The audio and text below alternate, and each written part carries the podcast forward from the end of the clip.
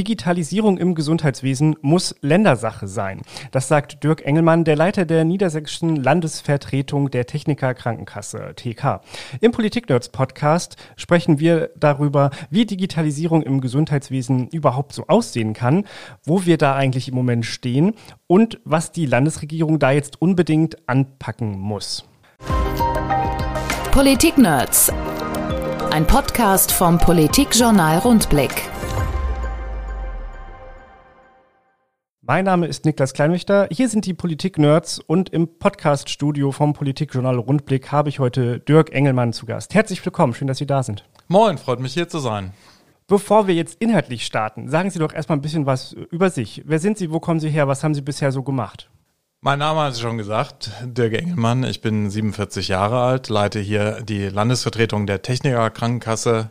Äh, wir sind bundesweit die größte marktführende äh, Kasse und es freut mich sehr, hier zu sein zum Thema Digitalisierung, weil das ist ein Thema, was der Techniker Krankenkasse sehr am Herzen liegt, ist auch ein bisschen unser Markenzeichen. Ich selber habe vorher in Hamburg gearbeitet, äh, dort den Stab eines großen Ministeriums geleitet, kenne mich also auch ein bisschen mit Verwaltung und mit politischer Gestaltung aus und und äh, bin sehr froh, seit 2020 hier in Hannover zu sein und äh, in Niedersachsen die Gesundheitspolitik zu begleiten. Digitalisierung ist ja in aller Munde, deswegen ein, ein schönes Thema, über das wir jetzt reden können. Aber das ist auch ein Thema, das schnell zu so einer Worthülse wird. Digitalisierung hier und da. Wir wollen jetzt mal ein bisschen schauen, was da eigentlich dahinter stecken kann im vergangenen Wahlkampf im letzten Jahr wurde wiederholt und von allen Seiten gefordert, auch im Gesundheitswesen muss die Digitalisierung vorangehen. Im Koalitionsvertrag von Rot-Grün findet man dazu aber jetzt nicht so besonders viel Konkretes. Worüber reden wir jetzt also? Also was, was ist Digitalisierung im Gesundheitswesen, Herr Engelmann? Fangen wir mal bei dem an, was es schon so gibt. Was können Sie mir da erzählen?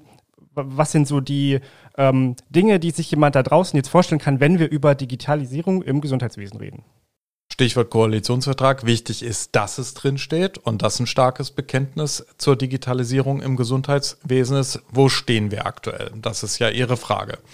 Ich würde sagen, keinesfalls mehr am Anfang, aber noch lange nicht dort, wo wir eigentlich sein könnten. Digitalisierung durchgreift heute unseren kompletten Lebensalltag. Wenn Sie an Shopping denken, denken Sie heute wahrscheinlich neben den Läden, die es hier unten gibt, an Amazon. Sie denken an eine absolute Customer Convenience. Wenn Sie an Gesundheit denken, kommt Ihnen der Gedanke eher nicht. Da denken Sie an die klassischen zum Arzt gehen, ich muss Zettel ausfüllen, kriege ein Rezept mit, gehe in die Apotheke und nehme ein Medikament ein. Soweit, so gut. Wir sind alle froh über unsere äh, Gesundheitsversorgung, die sehr gut ist in Deutschland. Aber die Frage ist doch, geht das auch digitaler? Und diese Frage würden wir mit Ja beantworten. Die Instrumente gibt es und die Hauptaufgabe besteht darin, die in die Anwendung und in die praktische Versorgung zu bringen. Das ist so ungefähr, wo wir stehen. Wir haben die Techniken, aber wir müssen sie auch anwenden. Nehmen wir mal so ein paar äh, konkrete Beispiele. Ich nenne die mal und Sie sagen mir ungefähr, was ist das und wie funktioniert das jetzt schon und, und wie, wie gut ausgerollt ist das? Denn äh, zum Beispiel die elektronische Patientenakte. Die elektronische Patientenakte ist ein Datentresor, der Ihnen gehört, der sichert, dass Sie als äh, Patient, als Versicherter Herrin oder Herr über ihre eigenen Daten sind. Das ist ein sehr sicheres Verfahren äh, in Deutschland. Dort sollten Leistungserbringende alle medizinischen Daten für Sie abspeichern, wenn Sie zum Arzt gehen, Ihre ganzen Behandlungsverlauf, Ihren Medikationsplan, äh, Ihre ganzen Verschreibungen und Sie bestimmen, äh, welcher Arzt darauf Zugriff haben kann und äh, die Ärztinnen und Ärzte bei der nächsten Behandlung sehen sofort, äh, was mit Ihnen los ist, was Ihre Anamnese ist, statt das von Ihnen zu erfragen. Das heißt, äh, Sie werden äh, Besitzer Ihrer eigenen Gesundheitsdaten. Das ist erstmal die elektronische Patientenakte. Und die, die ist schon, die kann ich schon nutzen? Die können Sie nutzen. Ähm, Krankenkassen sind seit anderthalb Jahren verpflichtet dazu, die elektronische Patientenakte ihren Versicherten anzubieten. Das tun auch alle Krankenkassen. Ähm, ja, die Frage ist, was machen Sie damit? Können Sie die beim Arzt einsetzen? Seitens der Kassen wird sie zur Verfügung gestellt, auf jeden Fall. Okay, anderes Schlagwort. Apps auf Rezept habe ich gelesen. Was steckt dahinter? Was ist das? Eine App auf ein Rezept ist auch ein Medizinprodukt, ähm, was Sie sich aber so vorstellen müssen, das ist jetzt keine Kapsel, die Sie einnehmen, das ist keine Orthese, die Sie beim äh, äh, Bruch, den Sie hoffentlich nicht haben werden, mhm. umbinden, sondern äh, das ist eine App, die Sie bei der Behandlung unterstützt. Konkretes Beispiel, Physiotherapie. Haben wir in Niedersachsen auch ein tolles Produkt am Start. Sie ähm, gehen zum Orthopäden, Sie kriegen eine Verschreibung, äh, Sie gehen zum äh, Physiotherapeuten und äh, dann können Sie einen Behandlungsablauf in der App so programmieren, dass Sie nach Hause gehen und die App unterstützt Sie mit Bildmaterial, mit Feedbackschleifen, dabei Ihren Behandlungsprozess äh, zu optimieren und erhöht somit auch den Behandlungserfolg. Das jetzt mal ein ganz praktisches Beispiel, wie sowas äh, funktionieren kann und auf Rezept äh, ein bisschen sprichwörtlich deswegen, äh, weil es Ihre Kasse in unserem Fall die Technik Techniker Krankenkasse auch bezahlt, die Anwendung. Die elektronische Arbeitsunfähigkeitsbescheinigung, da kann ich mir was drunter vorstellen, aber mhm. das, das läuft auch schon. Das läuft und das läuft ziemlich gut. Das ist, glaube ich, einer der wirklichen Erfolgsfälle in Digitalisierung im Gesundheitswesen. Seit 1.1. sind alle Arbeitgeber äh, verpflichtet, die Arbeitsunfähigkeitsbescheinigung, alle Ärzte auch verpflichtet, die Arbeits, äh, Arbeitsunfähigkeitsbescheinigung elektronisch zu übermitteln äh, an die Arbeitgeber. Und ähm, nach unserem Wissen, es holpert hier und da mal, aber weitgehend funktioniert das. Wir sind sehr aktiv als Technikerkrankenkasse im Moment vielen Arbeitgebern äh, auf dem Weg zu helfen äh, und entsprechende ähm, ja auch für die Ärzte entsprechende äh, Fortbildung anzubieten, äh, damit das richtig in der Fläche ausgerollt wird und ankommt. Aber funktioniert auch schon gut. Und auch bei der Videosprechstunde kann ich mir darunter vorstellen, was das ist. Ähm, in der Corona-Pandemie würde ich sagen, war das auch schon durchaus Thema. Wie weit sind wir denn da? Wie weit ausgerollt ist das denn schon in Niedersachsen? Wir haben da einen Riesenschritt nach vorne gemacht in Niedersachsen. Fragen Sie mich jetzt nicht nach den aktuellen Zahlen, aber wir haben die um äh, von, glaube ich, 19 Videosprechstunden im Dezember 2019 auf wirklich eine vierstellige Zahl hochgebeamt, äh, schon in der ersten Welle zu Corona. Der Grund ist auch jedem klar. Mhm. Und äh, das läuft. Ähm, viele Versicherte, viele Patienten, aber auch vor allen Dingen die Ärzte haben die Scheu davor verloren, auch einen Patienten mal über Video zu kontaktieren, wenn das medizinisch okay ist. Bei manchen Behandlungen äh, müssen sie den Patienten anfassen. Da geht das nicht. Aber mhm. es gibt viele Patienten, äh, viele Indikationen, wo auch ein Gespräch gut gut äh, funktioniert und äh, da ist das hervorragend. Nehmen Sie mal den üblichen Schnupfen, wenn Sie da nicht in die Arztpraxis gehen müssen und mal fragen, hier, ich habe Sie hinten im Hals und äh, äh, dann können Sie krankgeschrieben werden, ohne dass Sie andere angesteckt haben. Sie können das zu Hause vom Bett aus machen. Ist eine große Erleichterung einfach. Das leuchtet mir ein. Die Corona-Pandemie war ja allgemein ein Treiber bei der Digitalisierung in ganz vielen Bereichen, ähm, mobiles Arbeiten oder auch in der Bildung, aber auch im, im Pflegebereich zum Beispiel. Ich erinnere mich noch an eine, ähm, eine Pressekonferenz der, der CAPNI, der konzertierten Aktion Pflege Niedersachsen im vergangenen Jahr, wo dann gelobt wurde, gerade von den Pflegekassen, dass es ja so toll war, dass man gemeinsam mit dem Land ganz kurzfristig zu Beginn der Pandemie oder in einer frühen Phase der Pandemie 900 Tablets für 350 Pflegeheime beschaffen konnte, damit einfach die Kommunikation nach außen, auch wenn niemand mehr in die Heime rein durfte, aufrechterhalten werden konnte. Aber jetzt helfen Sie mir doch mal mit diesen Zahlen auf die Sprünge. Reicht das? Ist das viel? Ist das schon ein großer Schritt gewesen oder muss es da jetzt weitergehen? Alles ist besser als nichts. Äh, und das hat sicherlich äh, in der Phase, wo Pflegebedürftige keinen Besuch mehr bekommen konnten, der Kontakt zu Angehörigen abgebrochen äh, ist, zwangsweise die Kommunikation abgebrochen ist, das selber ehrlich gesagt bei meiner Großmutter erlebt, äh, ist das eine ganz große Hilfe, solche Techniken zu ähm, implementieren, auszurollen, ähm, um zu helfen. Es, läuft ein bisschen ähnlich wie bei der Videosprechstunde. Und ähm, das war ein, ein guter und wichtiger Schritt. Wichtig ist, dass wir nicht nur über so Modellprojekte reden, die für ihre Zeit in der Situation absolut gut und ein wichtiger Schritt waren, sondern dass wir wirklich in die Regelversorgung kommen, die Pflegekräfte entlasten, die Kommunikation zwischen den Leistungserbringenden sicherstellen äh, und die Nutzung einfach der digitalen Techniken, die es gibt, wirklich in der Fläche ausrollen. Das ist eigentlich sozusagen mein Kernanliegen, dass wir äh, raus aus den Modellprojekten gehen, rein in die reguläre Anwendung. Wir haben schon ganz kurz über den Koalitionsvertrag gesprochen. Sie sagten, immerhin steht etwas drin. Das ist ja schon mal etwas. Ich habe nochmal äh, nachgeschaut vor unserem Gespräch. Ganze 42 Mal taucht das Wort Digitalisierung im Koalitionsvertrag auf in allen möglichen Bereichen. Es ist halt eine Querschnittsaufgabe, würde ja jeder auch so sehen. Digitalisierung betrifft fast jeden Bereich unseres Lebens. Im Zusammenhang mit der Pflege habe ich äh, aber nachgeschaut, da steht es nur ein einziges Mal im Koalitionsvertrag und da auch überhaupt nicht konkret. Es steht nur drin, dass die schon angesprochene konzertierte Aktion Pflege Niedersachsen, kurz CAPNI, sich da unter anderem mit diesem Thema jetzt vertieft beschäftigen soll in den nächsten Jahren. Was würden Sie denn jetzt sagen, was würden Sie der Landesregierung und der CAPNI in das Aufgabenheft schreiben? Welche Punkte und jetzt gerne ausführlich müssen da nach und nach abgearbeitet werden?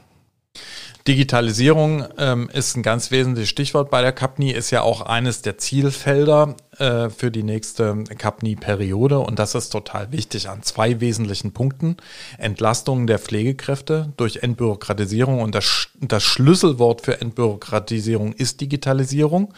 Da muss man immer sagen, wenn man einen digitalen Prozess einführt, das ist bei Ihnen beim Rundblick so, das ist bei uns in der Technikerkrankenkasse so und das ist in jeder Arztpraxis, in jedem Pflegeheim so, dann erfordert das erstmal mehr Investitionen, die scheut man auch ein bisschen, das erfordert eine andere Arbeitskultur, an die muss man sich gewöhnen, aber es braucht eben Führungskräfte überall, die die Bereitschaft dazu haben, äh, die das einführen und auch dafür werben, auch für den Effekt. Wenn Sie entbürokratisieren wollen, und das ist ja auch ein großes Thema, was auch von der Ärztekammer Kammer äh, vorangetrieben wird, was die vormalige Ministerin, Frau Behrens, bis morgen ist sie es, glaube ich, noch, mhm. äh, und dann äh, wechselt der Staffelstab, äh, sich ähm, ans Herz genommen hat, Entbürokratisierung ist zwingend verbunden mit Digitalisierung. Das geht nicht anders und das spielt auch in den Pflegeheimen eine Rolle. Pflegedokumentation ist ein riesen Wort. Ähm, und wenn wir sozusagen weg vom Zettel und Papier kommen, hin zu automatisierten Prozessen, zu digitalen Prozessen, zu digitalen Datenerfassung, kommen wir ähm, auf mittlere Sicht in der Frage Attraktivität der Berufe, Entbürokratisierung nach vorne. Also, erster Punkt, Dokumentation, Entbürokratisierung geht nur mit Digitalisierung. Ähm, und der zweite Punkt ist der Informationsaustausch zwischen den Leistungserbringenden. Und das, damit meine ich auch, Pflegeeinrichtungen und Arztpraxis muss auch digital sein. Natürlich kann das nicht den Arztbesuch im Pflegeheim ersetzen. Aber wenn Sie über Medikationspläne reden, äh, wenn Sie über ähm, äh, Heilmittelanwendung reden, ähm, wenn Sie über ähm, Einweisungs- und Entlassungsgeschehen in Krankenhäusern reden, ähm, muss es doch möglich sein, auch ähm, ein Pflegeheim genauso wie die Hausarztpraxis digital anzubinden, damit alle über ihren Patienten auf dem gleichen Stand sind. Heute ist das nicht gewährleistet. Heute ist entweder der Patient, ähm, der Betreuer oder der Arzt ähm, äh, der menschliche Informationsüberbringer beziehungsweise ehrlicherweise das Fax super datensicher. Mhm. ähm, äh, oder der Arztbrief. Ähm, äh, das Entscheidende, der manchmal viel später kommt, als es notwendig wäre. Das sind Verfahren wirklich aus der Steinzeit und äh, die gehören überwunden und dafür brauchen wir Digitalisierung und das hilft allen. Ja, klar. Ganz, ganz, ganz kurz hm? einhaken an der Stelle. Ähm, das leuchtet ja total ein, dass man das machen sollte. Und ähm, sprachen auch vorher schon drüber, das sind ja so Dinge, da, da, erwartet eigentlich jeder da draußen, dass das kommen muss, weil wir das doch aus allen anderen Lebensbereichen schon so kennen. Aber ähm, woran hapert es? Also sind es die, die Einstiegsinvestitionen, die Sie eben angesprochen haben? Äh, sind es die Personen? Ähm, wo muss man da ansetzen oder wo kann Politik da konkret ansetzen, um da jetzt ähm, ein Hebel umzulegen? Politik, Politik muss die Anwendung verpflichtend machen. Also das steht auch im Koalitionsvertrag auf Bundesebene. Die elektronische Patientenakte ähm, äh, muss verpflichtend auch von den Ärzten angeboten werden. Nur wenn der Patient oder die Patientin nicht will, dann nicht. Die sogenannte Opt-out-Regelung. Jetzt haben wir ein Opt-in. Das heißt, Patientin, Patient ähm, muss hingehen und sagen, ich will das aber. Da kann ich Ihnen jetzt mal eine kleine Geschichte erzählen. Haben wir so viel Zeit? Erzähle ich immer. Die haben wir, ja. Erzähle ich immer eine lustige Geschichte. Als ich das letzte Mal und das erste Mal in Hannover beim Arzt war, seit ich hier lebe, ähm, kriege ich also, äh, kommen Sie rein, äh, gehen Sie an den Tresen. Das erste, was Sie kriegen, sind drei Zettel, die Sie ausfüllen müssen. Weiß nicht, wie viel Lust Sie auf sowas haben. Ich hab's nicht. Mhm. Vor allen Dingen müssen Sie sich noch den Prozess dahinter vorstellen. Äh, da ist dann also eine Praxissoftware dahinter und da ist eine Sprechstundenhilfe dann damit gebunden mit einem Teil Ihrer Arbeitszeit, die Daten von meinem handschriftlichen Zettel äh, in das Praxissystem äh, einzutragen und dort schlummern die Daten dann. Äh, sind für niemand anders, also auch für überweisende Ärzte, sonst wie Hausärzte, äh, nicht zugänglich. Lange Rede, kurzer Sinn. Ich komme also zum dritten Zettel. Das ist der Zettel mit der Datenschutzerklärung äh, und da steht drin, wie dürfen wir sie ähm, erreichen? Mit dem Telefon, ähm, äh, ich glaube Fax stand nicht mehr dabei, hätte aber sein können. ähm, äh, äh, mit der E-Mail und da habe ich alles durchgestrichen und habe hingeschrieben, elektronische Patientenakte. Zehn Minuten später, Wartezeit war okay, sitze ich also im Sprechstundenzimmer. Ähm, der Arzt vor meinen Augen, sag mal, Klammer auf, wenn er die elektronische Patientenakte hätte, hätte er alle diese Daten gehabt, ohne seine Sprechstundenhilfe äh, mit der Arbeit zu belasten. Er hätte sich schon vorbereiten können. Das, was Sie auch erwarten äh, irgendwo, ja. ne, wenn Sie so. Ähm, äh, liest sich also, ich sitze erstmal fünf Minuten rum, er liest sich die ganzen Zettel mit, man, was man so hat, irgendwie durch und kommt auf den Punkt, guckt an, ey, elektronische Patientenakte, fragt mich, wer will denn sowas? Ich sage ja. ich, deswegen habe ich es hingeschrieben. Wir hatten dann eine kleine Diskussion darüber. Mhm. Äh, ich habe versucht, ihn zu überzeugen, weiß nicht, ob es mir gelungen ist. Ähm, äh, ich glaube, das Argument, dass seine Sprechstundenhilfe weniger zu tun hätte und das ja auch ein wirtschaftlicher Gewinn sei, war dann vielleicht ganz, ne, die Behandlung anschließend war super, da kann ich nichts dagegen sagen, das war klasse, ähm, aber nur so viel dazu. Und genau diese, äh, sozusagen diese, ähm, Veränderungsskepsis, diese Digitalisierungsskepsis äh, von jemand, der mit Sicherheit in all seinen anderen Lebensbereichen äh, Digitalisierung nutzt, nur eben im eigenen Betrieb und eine ärztliche äh, Einrichtung ist auch nichts anderes als letztlich auch ein Betrieb. Äh, die müssen wir überwinden, wenn äh, Unternehmen XY hier unten auf der Straße so arbeiten würde, wären die pleite. Und zwar in kürzester Zeit. Das, das muss man ja einfach mal sagen. Und das, äh, das ist das, wo ich finde, äh, das ist das kulturelle Thema, was wir angehen müssen. Jetzt sagen Ärzte ganz viel, diese Technik, diese Praxissoftwaren und so weiter funktioniert nicht. Kann alles sein.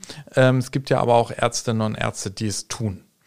Ähm, und das ist mit Sicherheit alles von technischen Hürden äh, behaftet, aber wir müssen den Schritt raus aus der ist mir alles zu viel, geht auch so Haltung hin, ich will das alles tun.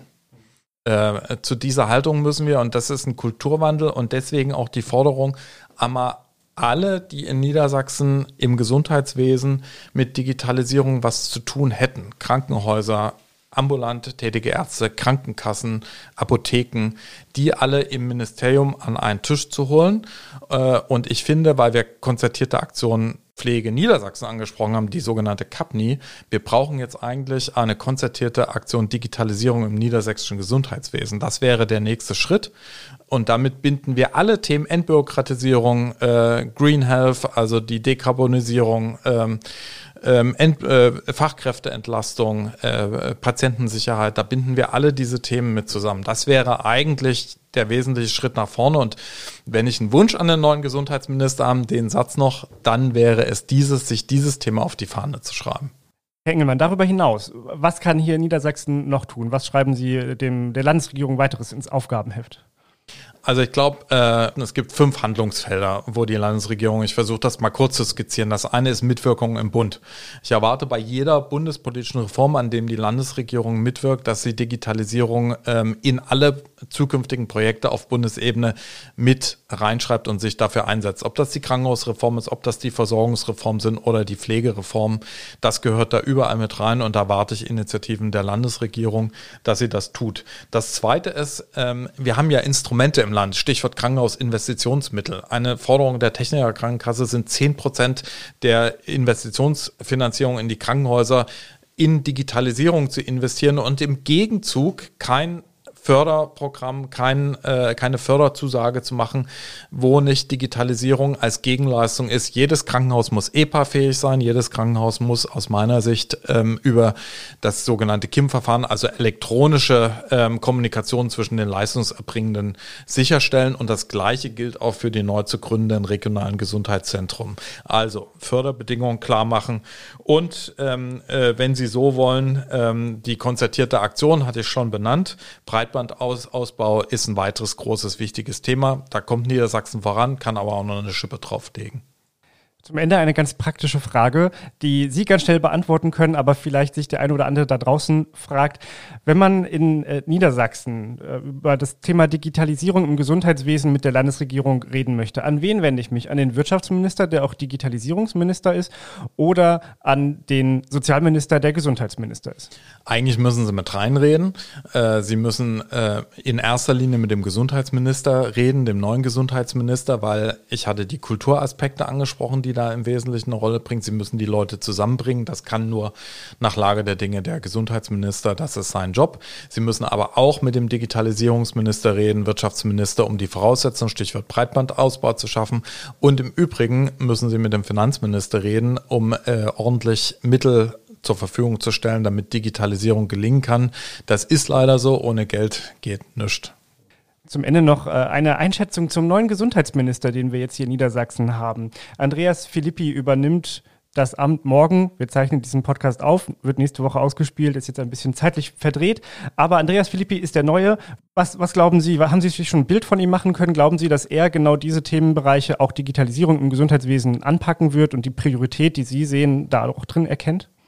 Ich bin mit Andreas Philby äh, seit einiger Zeit, seit der Bundestagsabgeordnete ist, in einem guten Gespräch.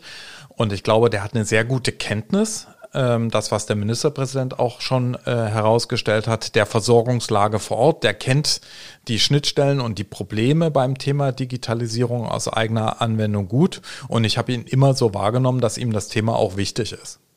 Dirk Engelmann von der Techniker Krankenkasse möchte, dass die Digitalisierung im Gesundheitswesen vom Land Niedersachsen entschieden vorangetrieben wird. Dazu fordert er eine konzertierte Aktion, wie es sie auch schon in der Pflege gegeben hat. Außerdem möchte er, dass die Investitionen in Krankenhäuser an die Digitalisierung gekoppelt werden. Und von den Ärzten im Land wünscht er sich ein bisschen mehr Veränderungsbereitschaft und Offenheit für eine neue Kultur. Vielen Dank, dass Sie da waren. Sehr gerne. Vielen Dank für die Möglichkeit, herzukommen. Politik Nerds. Mehr Infos unter rundblick-niedersachsen.de.